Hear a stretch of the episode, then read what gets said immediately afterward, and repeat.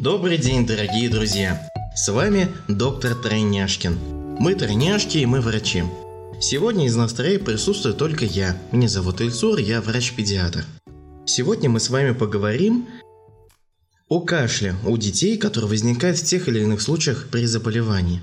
Кашель сам по себе как симптом может быть при обычном насморке, при фарингите, при ларингите, при ларинготрахеите, при бронхите, обструктивном бронхите, астме, ну и, конечно же, при пневмонии.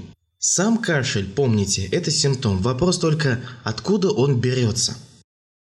Если мы посмотрим на заболевания верхних дыхательных путей, сюда входит фарингит, насморк, назофарингит по-другому говоря, а ларингит, то обычно здесь кашель возникает симптом как раздражение. При раздражении появляется соответствующий кашель. И для них всех характерно наличие кашля в момент бодрствования ребенка и всего кашля в течение суток. Для чего я именно так вам расположил? Чтобы вы могли разбираться именно какой у ребенка кашель, чтобы вы могли вовремя определить, а нет ли у ребенка бронхита или пневмонии. Или же это наоборот простой случай и можно не обращать особого внимания то я как раз рекомендую в первую очередь подразделить кашель по суткам. Возникает ли кашель в течение целых суток? Возникает ли кашель только по утрам? Либо перед сном? Возникает ли кашель редкий, редко ночью, иногда покашливая днем? Все они отличаются и более-менее характерны для тех или иных заболеваний. Если все-таки кашель возникает в основном по утрам, то это характерно в основном для насморка, для фарингита, и реже для ларингита. Но сам ларингит в первую очередь, это как если разобрать само понятие вот этого латинского слова ларинга, ит, воспаление, да? Ларинга это, по-другому говоря, горло, голосовые связки, это ближе к ним относится. То там кашель, конечно же, будет возникать еще и ночью, но правда будет с характерным звуком. Обратите внимание, если поражаются верхние дыхательные пути, то обычно связано с первыми тремя заболеваниями. Но если, например, ребенок кашляет в течение целых суток, неважно, он может быть сухим, влажным, неважно, а в течение целых суток хорошо кашляет ребенок ночью еще, то это характерно уже для заболеваний, при которых поражается нижние отделы дыхательных путей. В данном случае сюда входят бронхи, частично трахеи, ну и, разумеется, респираторный отдел легких, альвеолы. Перечисляя по заболеваниям, то есть ларинготрахеид, бронхит, обструктивный бронхит, бронхиальная астма, либо в конце пневмония. Что же делать тогда, если у ребенка возникает кашель?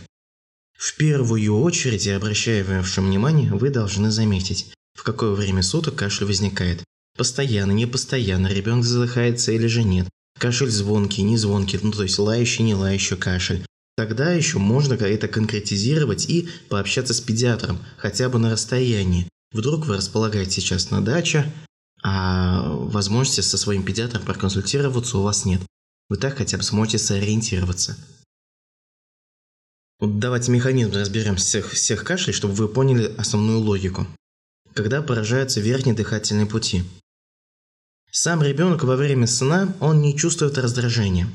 А ведь при поражении верхних дыхательных путей на самом деле раздражение и происходит в верхних отделах. Соответственно, возникает этот симптом кашель.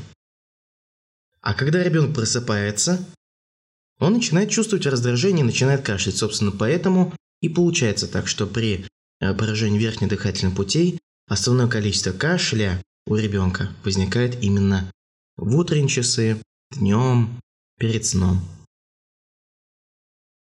Но когда все-таки поражается нижний отдел дыхательных путей, механизм возникновения кашля там иной – вот в норме кашель при поражении нижнего отдела дыхательных путей, либо при попадании туда каких-либо элементов, которые там не должны быть, тоже, например, слюна, конфета, там пыль, мусор какой-либо. Организм обычно старается справиться самостоятельно. В помощники ему выступают ресничатые эпителий с бакаловидными клетками, там есть и другие клетки, но основные вот эти две. Они как раз располагаются, выстилают на поверхности бронхах повсюду, во всех отделах практически по всему легкому, кроме респираторного отдела, альвеолах. их задача – вырабатывать слизь И с помощью ресничного эпителия они делают постоянное сокращение, делая так, чтобы вся эта слизь выходила наружу. Когда организм справляется с этим, а поверьте, даже сейчас ваш организм с этим справляется, если вы не кашляете, то обычно вся эта пыль, мусор, аллергены, все это обычно на слизи оседает и спокойно уходит наружу. Но возникают моменты, когда организм не способен справиться. Такое бывает при вирусном поражении нижнего отдела легкого. А именно, вирус, как правило, проникает в ресничные эпителий и пытается там размножаться. Конечно же, выходом отсюда является уничтожение этих клеток ресничного эпителия. И в результате некому выталкивать слизь, которая помимо уже пыли, аллергенов, содержит еще и бактерии и вирусы. Вирусы и бактерии, они будут уже оседать, и будут они успешно размножаться. Конечно же, в этой слизи там и макрофаги, есть и местные участковые полицейские, которые будут их удерживать. Но один из механизмов иммунитета в легком все-таки входит ресничный эпителий. И если он уничтожен, бактериям легче развиваться, нет препятствий.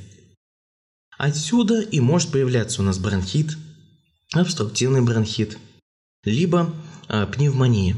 Это в случае, если будет заражаться бактерией либо вирусом. Астма теперь. У нее иной механизм. В первую очередь это аллергический компонент, это аллергия сама по себе. Только проявляется она в виде сужения просветов бронхов.